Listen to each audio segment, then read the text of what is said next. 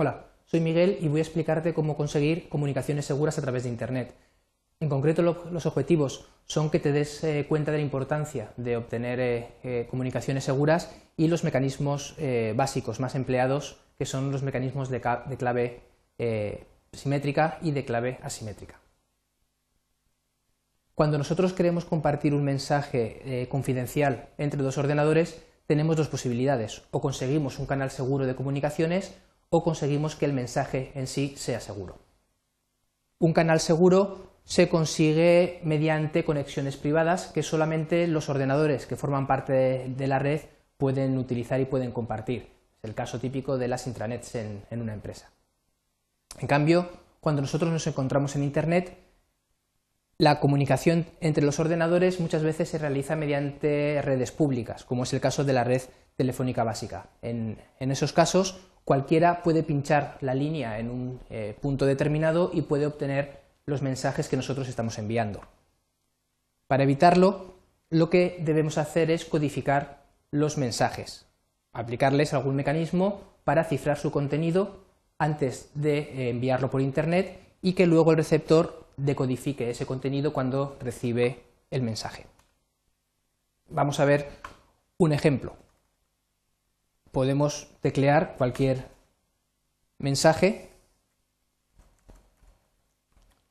y utilizando una clave podemos cifrarlo, de manera que se convierten en una serie de caracteres ininteligibles para cualquiera que escuche el mensaje y solamente si conocemos la clave que hemos utilizado para codificarlo, podemos decodificarlo y obtener de nuevo el mensaje original. Podemos ver cómo, si se cambia la clave, la codificación también cambia, es diferente, y solamente el usuario que tenga la misma clave que hemos utilizado nosotros es el que puede recomponer el mensaje original.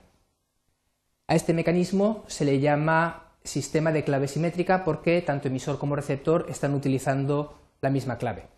El problema que tiene este modelo es que tenemos que utilizar una clave diferente para cada usuario con el que nos queremos comunicar, porque si no, un usuario podría eh, decodificar los mensajes que está enviando otro usuario diferente. Para evitar este problema, en los años 70 apareció un sistema que se conoce como sistema de clave asimétrica. Y esto es debido a que se utilizan dos claves distintas, una para cifrar el contenido del mensaje y otra para descifrarlo.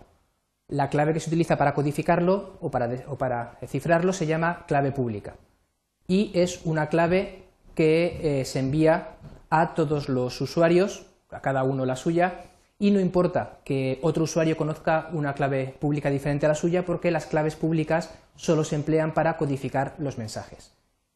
Y yo, que soy el que voy a recibir los mensajes, voy a utilizar una clave privada que solamente yo conozco para decodificarlo esa clave privada es la única que va a poder descifrar el contenido de los mensajes que los demás envían. Es como un buzón de correos en los que cualquiera puede enviarme una carta porque conoce mi dirección, pero solamente yo tengo la llave para poder abrir ese buzón y poder ver su contenido.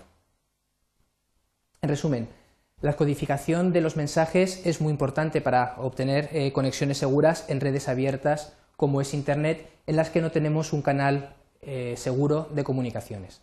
Los mecanismos que se emplean son básicamente dos, sistemas de clave simétrica en los que emisor y receptor comparten la misma clave o los más habituales y los más seguros, los sistemas de clave asimétrica en los que el emisor utiliza una clave pública y el receptor utiliza una clave privada diferente para poder descifrar el contenido de los mensajes.